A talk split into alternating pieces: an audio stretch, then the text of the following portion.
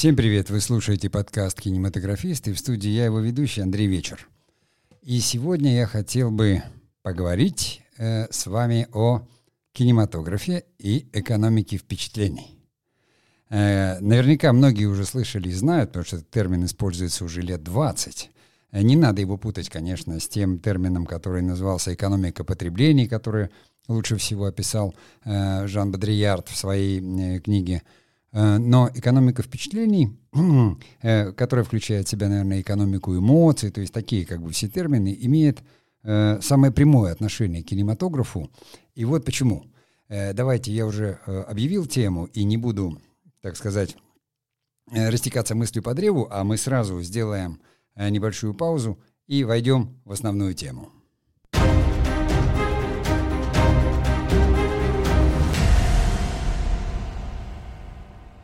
Ну, наверняка тут э, не надо э, объяснять всем, что такое слово впечатление, хотя в самой экономике впечатления эм, э, скорее это имеется в виду как некий новый чувственный опыт. То есть э, не то чтобы там, ну да, если даже сказать, меня впечатлили, мы все понимаем, что наш мозг умеет моделировать, э, в общем-то, как бы какие-то некие миры, да, в которых он прекрасно существует. И с того самого момента, как только человек, в общем-то, наверное, в человеческом обличии появился на свет, да, то есть научился мечтать, скажем. Мы не знаем, когда это произошло, абсолютно точно.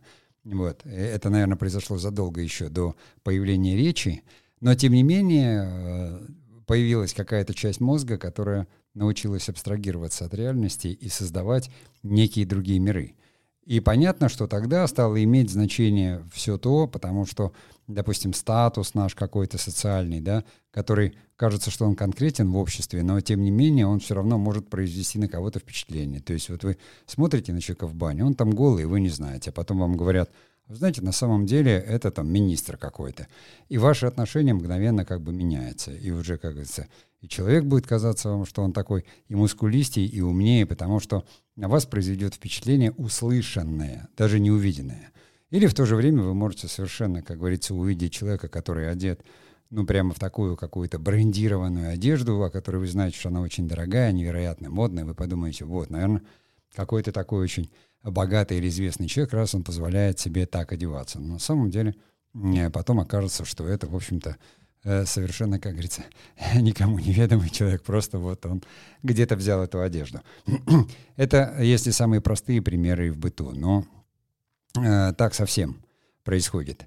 Э, то есть сама экономика впечатлений, она добавилась, скажем, к такой обычной товарно-сырьевой экономике чуть позже. То есть если говорить вот э, за время там появления кинематографа и его истории, то время, когда он появился, конечно, экономика, она была еще такая даже товарно-сырьевая, может быть, то есть э, такое простое напоминание, да, то есть мы добываем, допустим, там, не знаю, поле вспахали, добыли рожь, собрали урожай, вот рожь, и это, в общем-то, сырье какое-то, хоть это и имеет отношение к продуктам питания, но это еще не сам продукт. А вот уже замесили муку, спихли хлеб, это уже товар такой, его можно продать. То есть, э, конечно, можно и зерно продать, но зерно будет стоить э, как говорится, ну, в зависимости от урожая или не урожая, он будет стоить все одинаково. Там, в каком бы крае его не собрали, и как бы там на рынке все будет, ну, там рожь там за, за тонну, как говорится, и все. А вот хлеб уже, это уже дело другое. То есть, э, поскольку здесь как бы возникает сам товар, хлеб, но он скоропортящийся, да, его производят где-то рядом, но мы как привыкли считать в экономике, что вот затраты – Поехал человек, э, там уже потратился, привез, работа э, по производству, да, это увеличивает стоимость. Но потом, вот той самой экономики потребления, где-то во второй половине, уже появилась, когда экономика стала экономикой услуг. И, то есть, когда хлеб, допустим, там не просто его где-то там производят, и вы идете в пекарню за ним, а его развозят там по магазинам, и магазин свою наценку берет за это.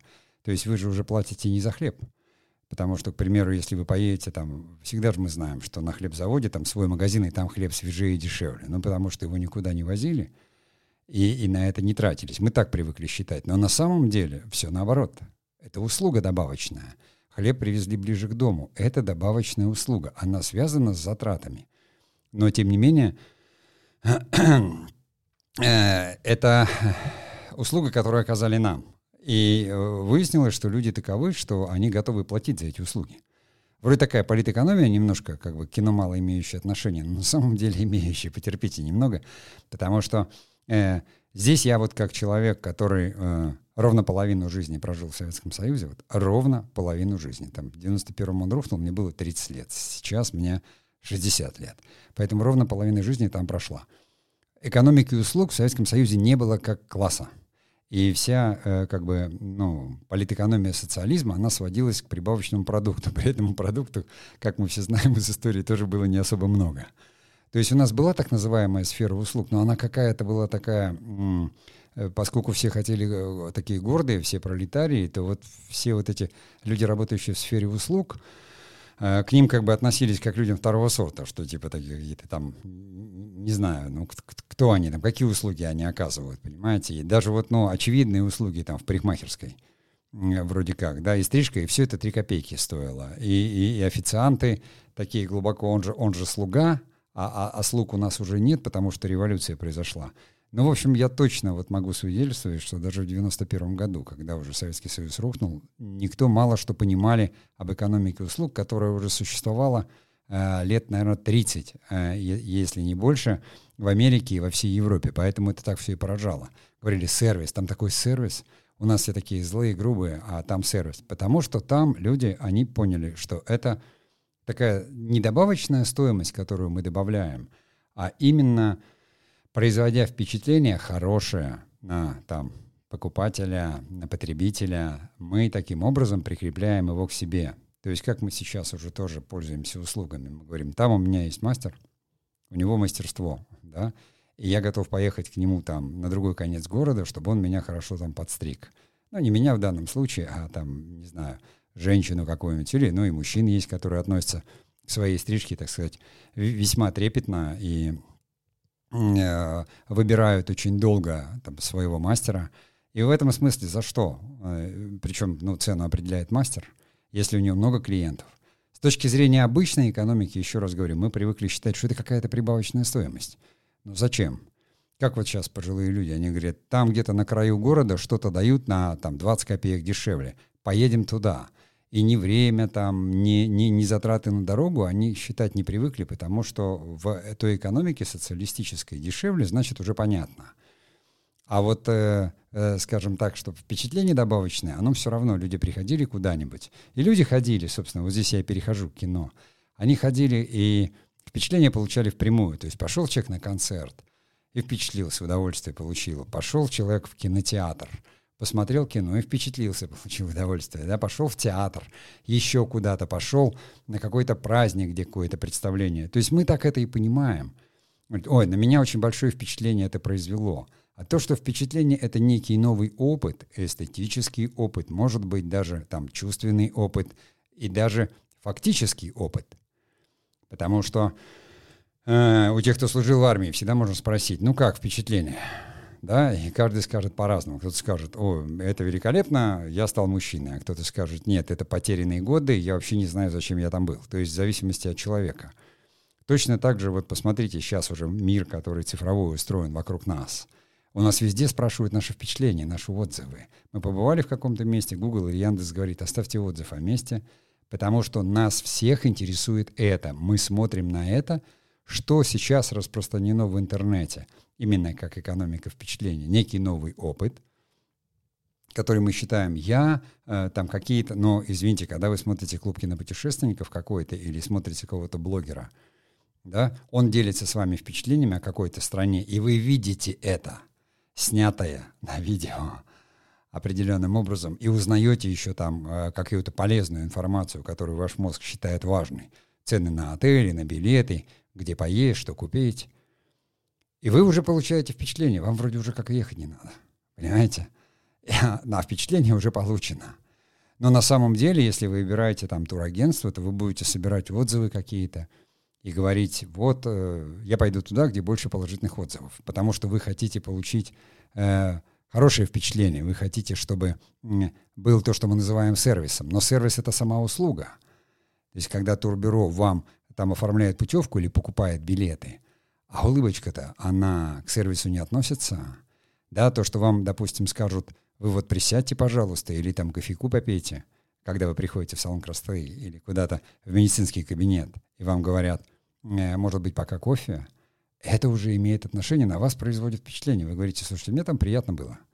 И что значит это приятно? Вроде даже и услуга-то не оказана. Вам еще никто ничего не выписал, ничего не сделал. Вот это и называется, собственно, экономика впечатления. И, как выяснили экономисты, это стоит дороже всего. То есть за это люди готовы платить в три дорога. И мы сейчас сразу с таким, ну, как все-таки 30 лет прошло, но тем не менее, то есть мы быстро там, как говорится, сфера услуг у нас разрослась, и новое поколение вообще к этому быстро привыкло. Вот. А то поколение, которое советское, оно, наверное, не привыкнет никогда, э, потому что, ну, с детства нет привычки, все, сам да сам. А вот эти вот впечатления, которые появились сейчас, когда мы вынуждены все оказались в цифровом мире, и вдруг появились там, если курьер — это услуга, а насколько быстро — то есть кто а, а, окажет больше, или, допустим, заказ такси, э, вот вроде эконом, а вот вроде услуга же не меняется, да? Эконом или, допустим, комфорт. Вы знаете, что придет машина пошире. Но это что такое? Ну, вы-то сами не изменились. Но вот это впечатление, которое я поеду посвободнее, машина получше, э, там, не знаю, водитель повоспитанней и, и, и, или такой же. Но, тем не менее, есть, когда вы понимаете, что вы заплатили больше, именно за то, чтобы э, там больше получить комфорта. Вот этот комфорт и является впечатлением. Не самой услугой. Услуга — это водитель приехал на машине, может быть, он ее арендовал, может быть, она его, и перевез вас из точки А в точку Б. А вот как это происходило, да, э, то это и есть впечатление. Но я думаю, что я такой микролекцию для кинематографистов это важно. Мы, мы как бы не только в этой сфере работаем. Сейчас во второй части я как раз скажу, какое имеет к этому отношение кино, потому что очень важно разобраться и не путать эти вещи. Потому что понятно, что в нашей среде то, что мы производим, сам кинематограф, он напрямую действует на мозг. И не только. Но давайте сейчас сделаем небольшую паузу и продолжим.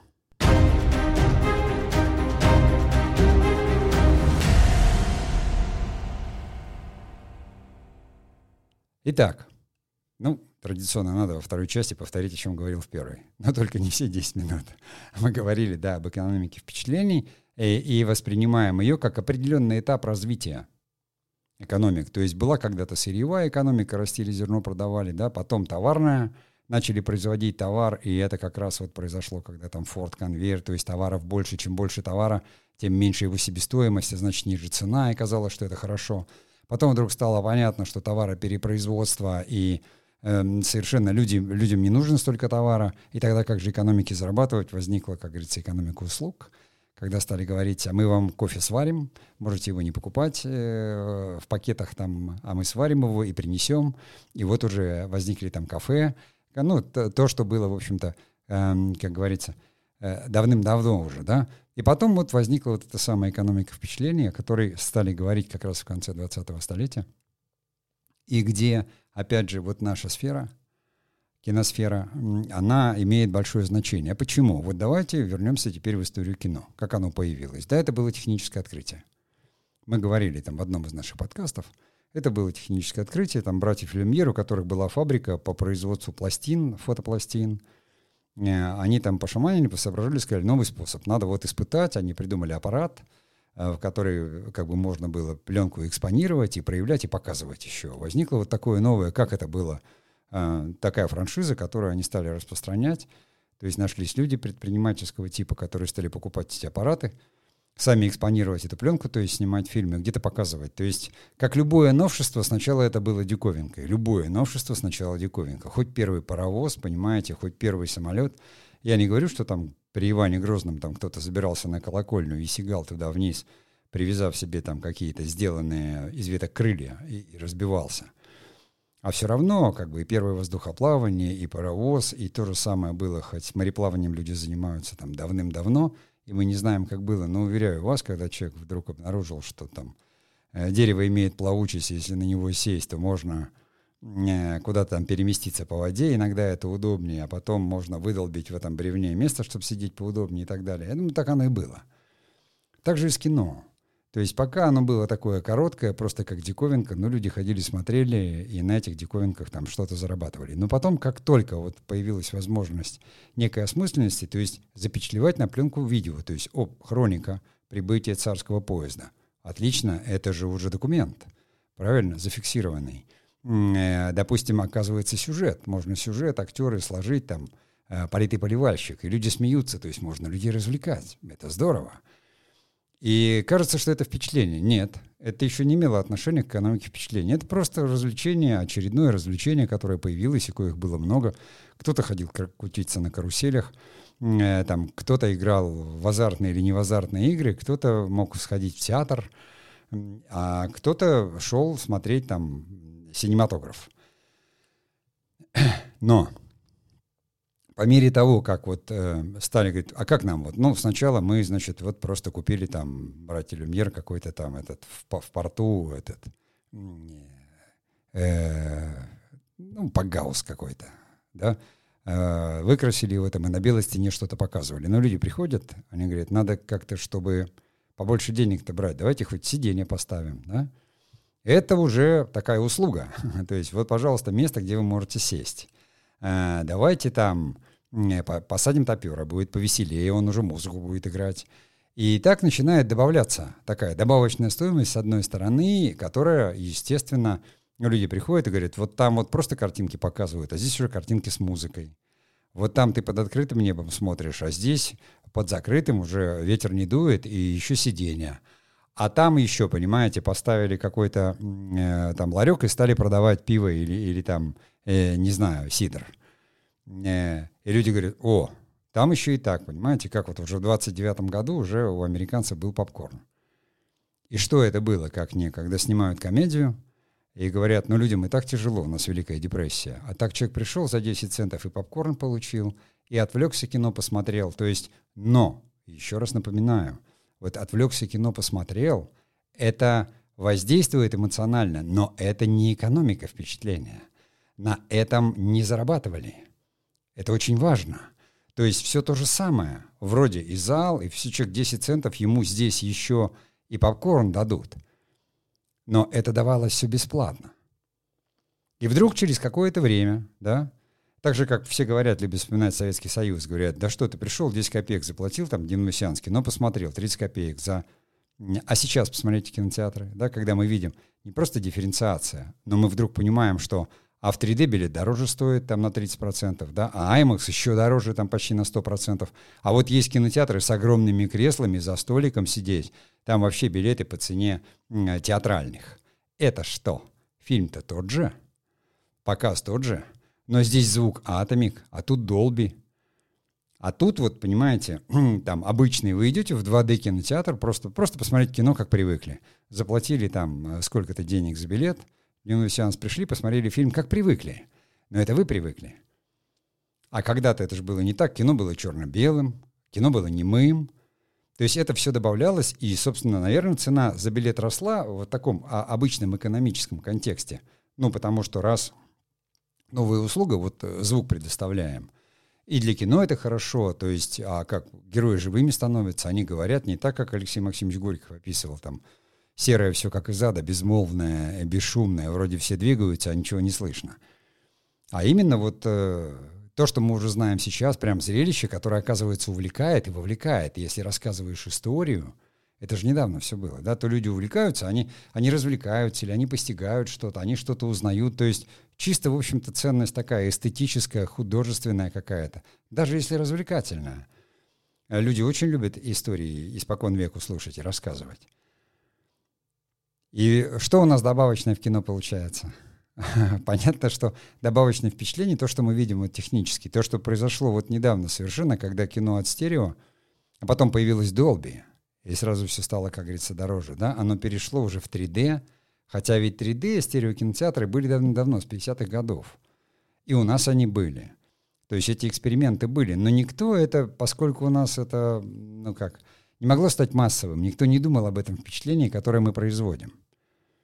Э, ну, кинематографисты имеются в виду. Задачи были идеологические какие-то. Надо было именно просвещать с точки зрения культуры, доносить какую-то идеологию, ну, что любые государства делают всегда, потому что как э, существует, как говорится, понятие какой-то культуры, да, современной, определенной, и все люди должны жить в каком-то едином нарративе культурном, в контексте. Этот нарратив создается посредством как раз вот там кинематографа, музыки, театра, журналистики, не общемировые нарративы существуют, то есть как мы называем это модой. Вот раз там где-то в 90-х старые пакгаузы в Англии там стали переделывать и в США в лофты, понимаете, я это видел сам, именно в 90-х в Ливерпуле.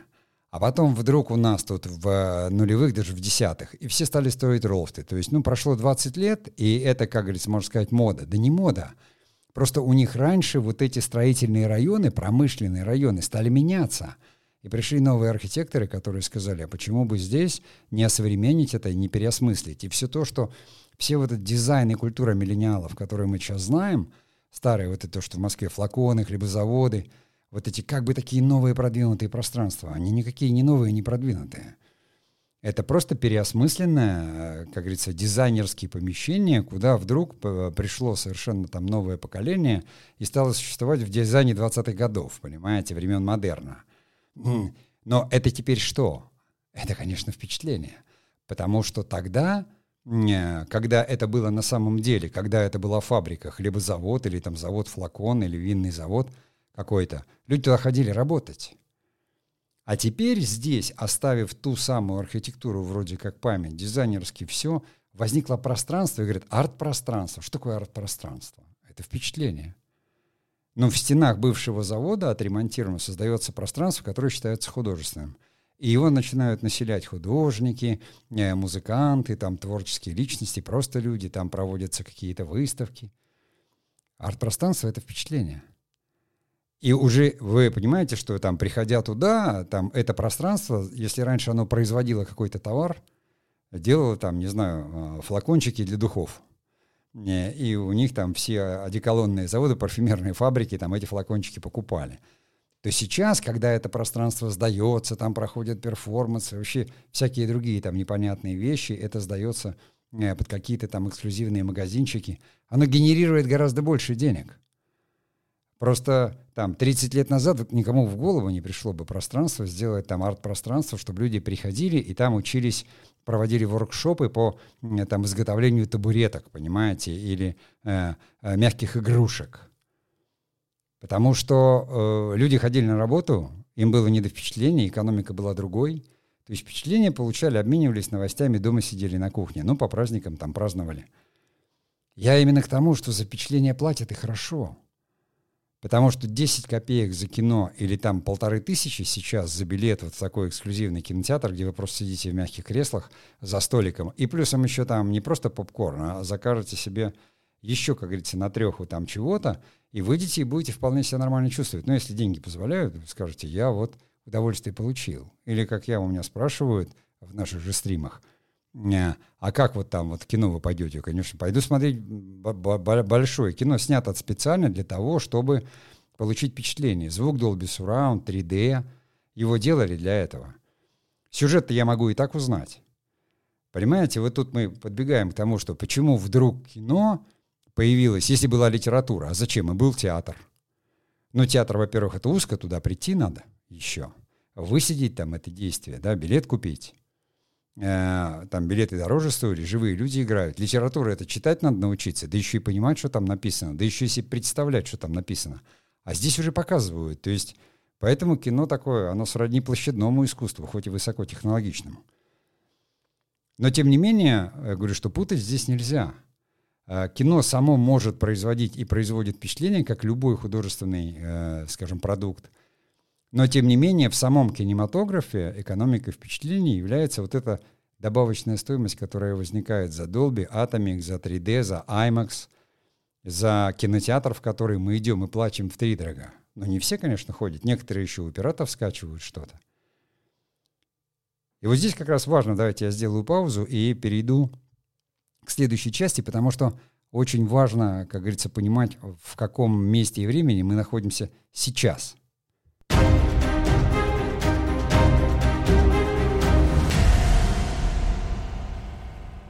Я уже не раз говорил в наших подкастах, да, что вот сейчас как раз это вот и пандемия, и не только, вот из момента появления Netflix вдруг такой всплеск вообще в мировом а, кинопроизводстве, киноиндустрии произошел, потому что в какой-то момент кино как бы стало как будто бы угасать. Ну, у нас это произошло естественным путем, то есть сменилась одна страна, одна культура на другую.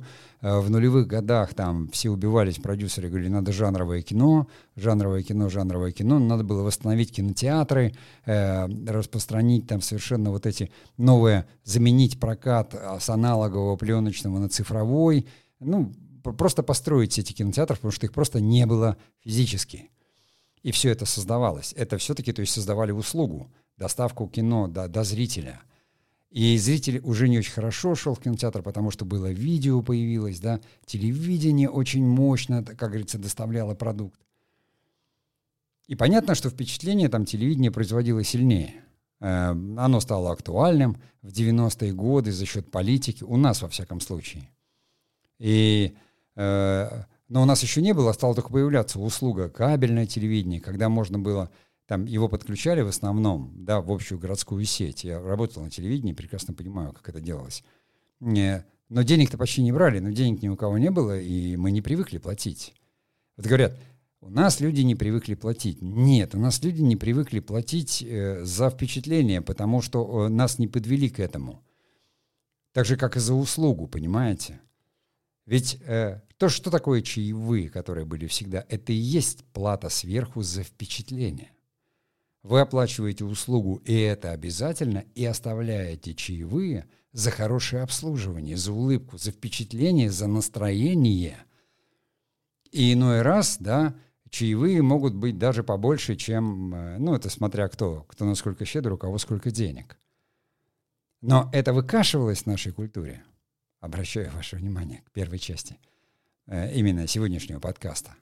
Этого не... Я сам это осознавал. Я думал, ну, потому что говорили, ну, ты унижаешь человека. Давая чаевые, ты унижаешь достоинство человека. Он зарплату получает. А то, что я могу поблагодарить, и с тех самых пор, как финикийцы придумали деньги, другие формы человеческой признательности, как говорится, э, потеряли весь смысл, потому что люди, э, деньги эквивалент, если ты человека благодаришь Э, деньгами, там, ну, незнакомого за что-то, он всегда знает, куда их там потратить. Это же не близкие люди, кому мы их знаем, подарки дарим. Да, и наоборот считается, что ну что-то деньгами вроде как откупился, а вот подарок это от души. А человека как поблагодарить? Там в ресторане официанта или таксиста, или даже там мастера, который тебе услугу оказал. Или там э, кого-то, кто там тебе быстро что-то, ну, в любом случае. Ты благодаришь всегда именно за то, что за то впечатление, которое ты получил. Ты говоришь, я буду сюда ходить, мне очень понравилось. Вы приходите там в кафе, все улыбаются, здорово, так все оформлено, все хорошо, все, я полюбил, я буду сюда ходить. Потому что хорошее впечатление. Еда-то та же самая, что и в соседнем кафе. Абсолютно. Это вот э, так как лирическое отступление, я помню как-то в Хорватии, по-моему, э, на каком-то там курорте, вот я наблюдал там несколько лет подряд. Вот э, рядом там у побережья ресторанчики, и вот один стоит всегда пустой, а другой рядом, здесь же такое же все битком. И такой феномен. Тут скучающий официант, и вот почему, и кажется, что такое, но они вообще рядом стоят люди. Это вот и есть то самое. В этом что-то было такое, что людей туда привлекало и тянуло. И люди потом говорили, как с кино. Все говорят, первая неделя важна, а, а будет сарафан – Потому что сарафан — это впечатление. Если люди говорят, ты сходил, посмотрел, что он говорит, классно. А ты вот в кинотеатре в этом побывал, IMAX посмотрел, это что, о, это супер, это совсем, как говорится, это другое, это не 3D, там, а экран больше, и звук такой, и надо, то есть, и в IMAX ты поедешь э, на край города, там, где он есть, потому что не, их там в Москве, например, построили в каких-то крупных торговых центрах, где площади позволяли создать этот достаточный зал и этот размер экрана. А IMAX, между прочим, наша технология в 50-х годах — там нашими изобретенная, и потом вывезенная там, ну, то, то, то ли выехали сами э, эти самые изобретатели, то ли кто-то с ними работал и увез это, и потом там канадцы ее сами развили. Потому что, ну, люди всегда в какой-то коллаборации что-то новое создавали. Но тогда ему в голову не приходило, знаете, там, это произойдет впечатление, не, и, и кинематограф поднимет на новую высоту. И сейчас таймаксов немного, очень дорогая технология. Но тем не менее, когда ты говоришь, ну где мне посмотреть Джеймса Бонда – Ну уж я-то точно, как говорится, стараюсь не смотреть его на смартфоне. Потому что впечатление можно сильно попортить от, от труда, скажем, тех кинематографистов, которые там с этим работали. Так вот, вдруг неожиданно, сейчас в нулевых, Netflix, который ну, чисто был сервисом по услуг, они поднялись на услугах. Потому что надо было человеку идти в сервис, брать кассету, потом кассету возвращать. Если ты ее просрочил, тебя еще оштрафуют. А Netflix сказал, мы будем высылать. И там, в общем-то, как бы никаких там возвратов, ничего, или там оно само, вы куда-то там что-то. В общем, они невероятно проработали эту часть, собрали а, базу людей, а потом в какой-то момент они же первые решили, давайте карточный домик, он же стоил там по голливудским меркам очень много, но впечатление-то они произвели сильное.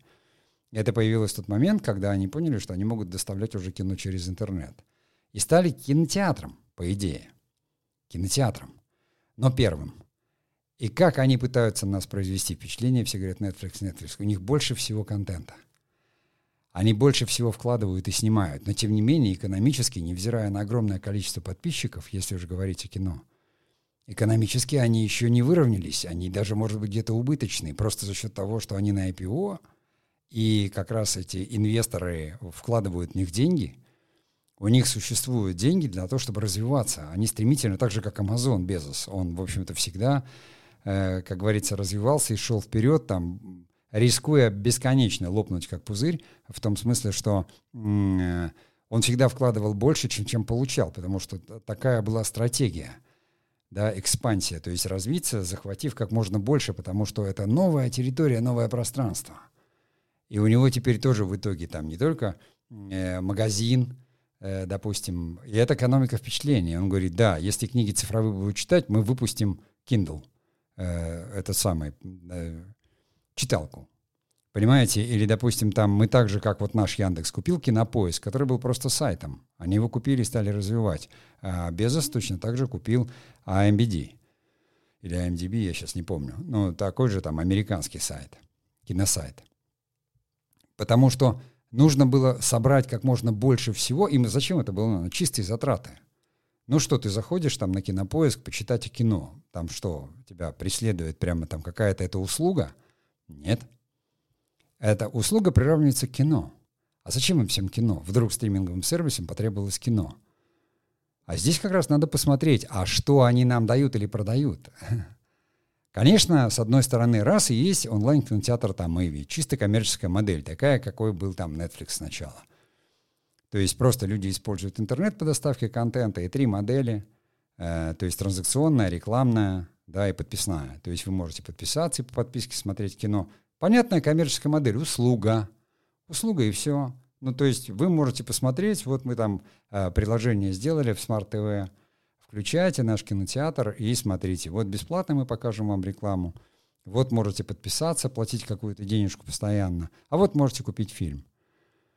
И, в общем-то, до Netflix был уже Apple, который, собственно, и, и бился за то, чтобы создать кодек, который позволит таким образом без потери качества перекодировать видео, чтобы его легко доставлять через сеть. И стремительно развивались сети все, потому что надо было охватить весь мир сетями, чтобы доставлять это достаточно весящее видео там до телеэкрана. И где же здесь? Что, что, что вообще-то продавалось? Одни затраты. Почему? Почему вдруг сейчас пришли такие игроки на, э, в кинобизнес, по сути? Ну, это не кинобизнес, но киноиндустрия, как Сбербанк, АФК-система – да, какие-то медийные холдинги, которые, в общем-то, всегда понимали, что такое контент. Но у них же телекомпании есть и радиокомпании. Зачем им еще и это? А потому что у них есть контент, который был снят. Но здесь-то уже люди смотрят другой контент, другое поколение, и там сколько ты не выкладывай какие-то там старые фильмы. Если раньше там Universal могла сделать свой кабельный канал и выложить там за сто лет библиотеку, и люди бы стали смотреть эти фильмы, ну потому что, ну а чего? Ну, не хочу я смотреть там CNN, подпишусь я на Universal и буду смотреть фильмы, которые люблю, и часть которых даже не видел. То теперь-то это все тоже можно найти в интернете, но это уже так не работает или, или работает в каких-то там определенных границах и пределах, где люди привыкли, они консервативны, не хотят ничего менять. Но вдруг, понимаете, Сбербанк говорит, мы теперь Сбер, и мы теперь э, экосистема. почти как Apple. А что такое Apple? Apple компания технологическая, она производит компьютеры и смартфоны. Вот их главный продукт, за который они получают деньги. Это. И они начали создавать эту всю инфраструктуру, завязывая эти продукты в единую экосистему, создавая услуги, которые нам порой даже не нужны. Но тем не менее, то есть вас завязывают в эту экосистему. Что такое Google? Сначала у них это тоже было. Они говорят, ну, Apple сделал там кинотеатр. Эм, доставляет. Э, теперь и мы будем делать. У Apple это был как, как концепт был. И вот таким образом, как бы все-все-все, и кино стало контентом, да? Кино стало продуктом, о чем мы тоже говорили в нашем подкасте и не раз. И вдруг, когда ты смотришь э, и понимаешь, что в кино вкладывают сейчас денег там гораздо больше, чем раньше, и понимаешь, что вообще другие игроки пришли, другие деньги пришли – и требования меняются даже к фильму, к кинематографу, к самому, к кинопродукту. Все меняется. А почему? А что продает э, МТС Медиа, когда организует, у них же и телевидение были, и все, это же сети. МТС — это сети. То есть там существуют клиенты и существуют сети. Имеется в виду, что э, там Э, мобильные сети, э, там живые какие-то сети, да, Сбербанк это что, какое отношение он имеет к кино? Деньги там продают и делают деньги и финансовые продукты. Но почему они вдруг кино начинают снимать и говорят, мы экосистема? Впечатление, понимаете? Кино превращается в тот самый продукт, за счет которого пытаются произвести впечатление на, э, э, скажем так, клиента – Сбербанку надо, чтобы ты брал там кредиты, чтобы пользовался деньгами, заводил счета. И за это платил деньги. Но при этом они как бы совершенно спокойно могут э, плюсом еще там создать сервис, который как впечатление. Зачем вам куда-то уходить? Вот вам кино наше, вот подпишитесь, мы вам это отдадим. То есть деньги начинают крутиться внутри. Это называется экосистема. Зачем вам уходить на внешний кинотеатр? Хотите посмотреть кино, посмотрите его у нас. Вот вам подарочек, вот вам подписка за 1 рубль. Смотрите. Так, кто может себе на рынке позволить вложить миллионы денег, а потом сказать, подпишитесь за 1 рубль? Если бы это, как говорится, не считалось бы по всей экономике. И каким тогда может быть требование к этим фильмам? Вот здесь вот, ну, уже надо просто, как говорится, вернуться и говорить, почему кино так изменилось если кино стало контентом. Его задача производить впечатление. Это значит актеры, которых знают или которых знают в соцсетях, у них есть подписчики. Это совершенно иной подход, иная концепция. Это картинка, которая должна выглядеть дорого, при этом она дорого должна выглядеть на телевизионном экране, но если вы попробуете ее втащить в кинотеатр, она будет выглядеть, то есть ее разрешения не хватит, она будет выглядеть бледно, звук будет отвратительным – а при доставке на сеть компактно, там, на телефон, планшет или на экран компьютера или даже телевизора с приличным разрешением, она будет смотреться в Google. Value, стоимость должна быть видна в кадре. Все должно быть динамично, красиво. Сюжеты должны быть разнообразны, произвести впечатление. А вот у нас это. Все начинают производить оригинал. Для чего? Впечатление. То есть не кино пытается произвести впечатление, потому что оно уже не самостоятельно, а оно становится продуктом, понимаете, впечатления. Как где-то какая-то территория наполняет себя как неким дизайном и развлечением, то есть как начало экономики впечатлений, указывают экономисты, это Уолт Дисней, его парк. Какое отношение это имело к мультфильмам? Потому что там создали мир, вот этот волшебный мир этих мультфильмов, и люди приходили и погружались туда – а там это был просто обычный парк, где люди платили за аттракционы, там, за какую-то еду, которую можно было совершенно дешевле купить за территорией парка. И э, это развелось так, что люди мечтают попасть. Это как бы это не просто там туризм, по всему миру это построили. То есть люди приходят, и это просто обычный парк. А вот все то, что там Walt Disney, это впечатление. Также Сбербанк, его суть не поменялась. Это было сберкассой, хранить деньги в сберегательной кассе – стала банком, теперь стала Сбером, который включает в себя это, это, это, но если копнуть поглубже и поскрести, мы понимаем, что нас просто производит впечатление, и мы готовы за это платить, потому что зачем уходить? И мы не думаем, навязана эта услуга или нет, потому что за впечатление мы готовы платить в разы больше. Это не я сказал, это сказали экономисты, психологи, которые посмотрели и сказали, вот так странно человек устроен. То, что в русском языке говорят, там, понты э, дороже денег. Это было всегда такова человеческая природа. И она пересекается и из кино тоже, потому что э, э, мы привыкли, понимаете, э, вести себя там или смотреть на киногероев. Мы же верим в это, то есть наш мозг верит в это. Мы понимаем, что это кино, это история, но смотрим, погружаемся в этот мир, он нас захватывает, то есть это как такое волшебство. А если еще взять как бы рекламу, которая давным-давно и, как говорится, верно, мы же все ее э, не любим и ненавидим и пытаемся пропустить там на телевидении, но телевидение живет за счет рекламы. Зрители зачем? Зрители нужны только за тем, чтобы продать им рекламу. Ну, такова суть коммерческого телевидения. Меня собирают у экранов, делают шоу, а зарабатывает телевидение на тем, что оно говорит, в таких-то слотах мы и деньги оно получает с э, рекламодателей. Вот, а мы все как бы говорим, ну что, шоу прервали, нам сейчас тут показывают какой-то порошок. Зачем он... Ну, потом к ней привыкаем, она всегда, сколько она красивая. То есть какое там вообще... Ее задача произвести какое огромное впечатление. Вот и кино. И это очень важно. Это очень важно в контексте того, чтобы люди, которых там у нас э, достаточное количество читателей, вопросы, которые задают, э, и потому как реагирует на что-то. Я понимаю, что у людей в большинстве сознания кино, оно существует еще в какой-то такой романтической своей основе. Какое оно было там 50 лет назад, понимаете, там во времена Филини и Тарковского. Тогда кино не относилось к экономике впечатлений, оно относилось либо к искусству, либо к бизнесу, если в Америке, либо к пропаганде, как у нас в большинстве, культуре у нас относилось к культуре, скажем так, э, потому что пропаганда интегрировалась сюда. А сейчас все другое. Все изменилось. Ну давайте передохнем и будем, как говорится, заканчивать.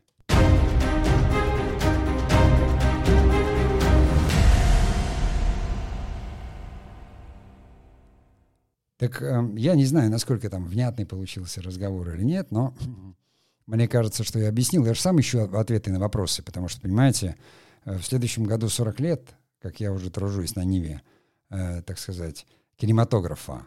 И это были такие, то есть советское кино — это и актеры, это одна вещь. Потом все закончилось в 90-е, кооперативное кино, там, телевизионное кино. Потом в нулевые вдруг кинобизнес пришел, которого у нас никогда не было, и начал возрождаться, и жанровое кино, и телевизионные сериалы. И потом вдруг бах, и там с 10 -го года начиная вот эти стриминговые, которые вроде как кино, и актеры пошли сниматься. И деньги еще платят такие, что еще и в большом кино таких денег э, может и не быть. Я уже не говорю про авторское, которое стало там маленьким, э, ушло в какие-то фестивали, но если это не глобальный там класс, а фестивали, где, в общем-то, без, без помощи государства или каких-то фондов эм, э, кино снять не, невозможно, и там такие уже, как говорится, известные мастера или там очень талантливые и, и такие начинающие появляются, которые, в общем-то, имеют отношение еще к культуре, может быть, и не к впечатлениям. Само кино, как я уже говорил, да, оно, ну, все, что оно сейчас могло на данный момент, то есть следующий шаг — это уже виртуальная реальность, то есть такое впечатление, когда ты будешь погружаться полностью, что уже, в общем-то, есть в компьютерных играх. И компьютерные игры, то есть они сюжетное построение взяли, но кино заимствовало сюжетное построение от литературы, то есть э, драматическое построение от театра, игру актеров, да, а какое-то там построение кадра от живописи, техническую часть от фотографии, только добавили динамики. Точно так же компьютерные игры, где все воссоздается, и, в общем-то, актеры уже утверждаются актеры, э, там, допустим, как Киану Ривз, вот, да, в этой там по -по последней игре, где он по, по его э, образу и подобию там создан главный герой. То есть все смешалось. Комиксы пришли, как сюжеты и, и, и как визуализация. То есть все это уже стало каким-то... Где чистое кино осталось? Ну, наверное, да, там на фестивалях, да, кинематограф, как движущиеся изображения, похожие на жизнь, смысловые, относящиеся к культуре. А в остальном кино, превратившись как контент, я просто это все говорю тому поколению, э, новому, которое приходит и которое хочет научиться. Говорит, я хочу научиться писать сценарий. Сценарий — это понятие э, очень такое широкое. Э, в прошлом, кстати, стриме, на прошлой неделе мы об этом говорили и будем продолжать говорить завтра в стриме об этом, отвечая на вопросы, которые нам задают. Мне хочется, чтобы вы понимали эту разницу. Да, есть ремесло э, сценарное. Там вот так и так складывается сюжет. Да, есть ремесло там драматурга, чтобы внести драматургию, но, понимаете, драматургия сериала, она по-другому строится. Вы же там уже авторского нарратива, авторское кино понятие вообще введенное французами после Второй мировой войны. То есть концепция авторского кинематографа, она возникла там.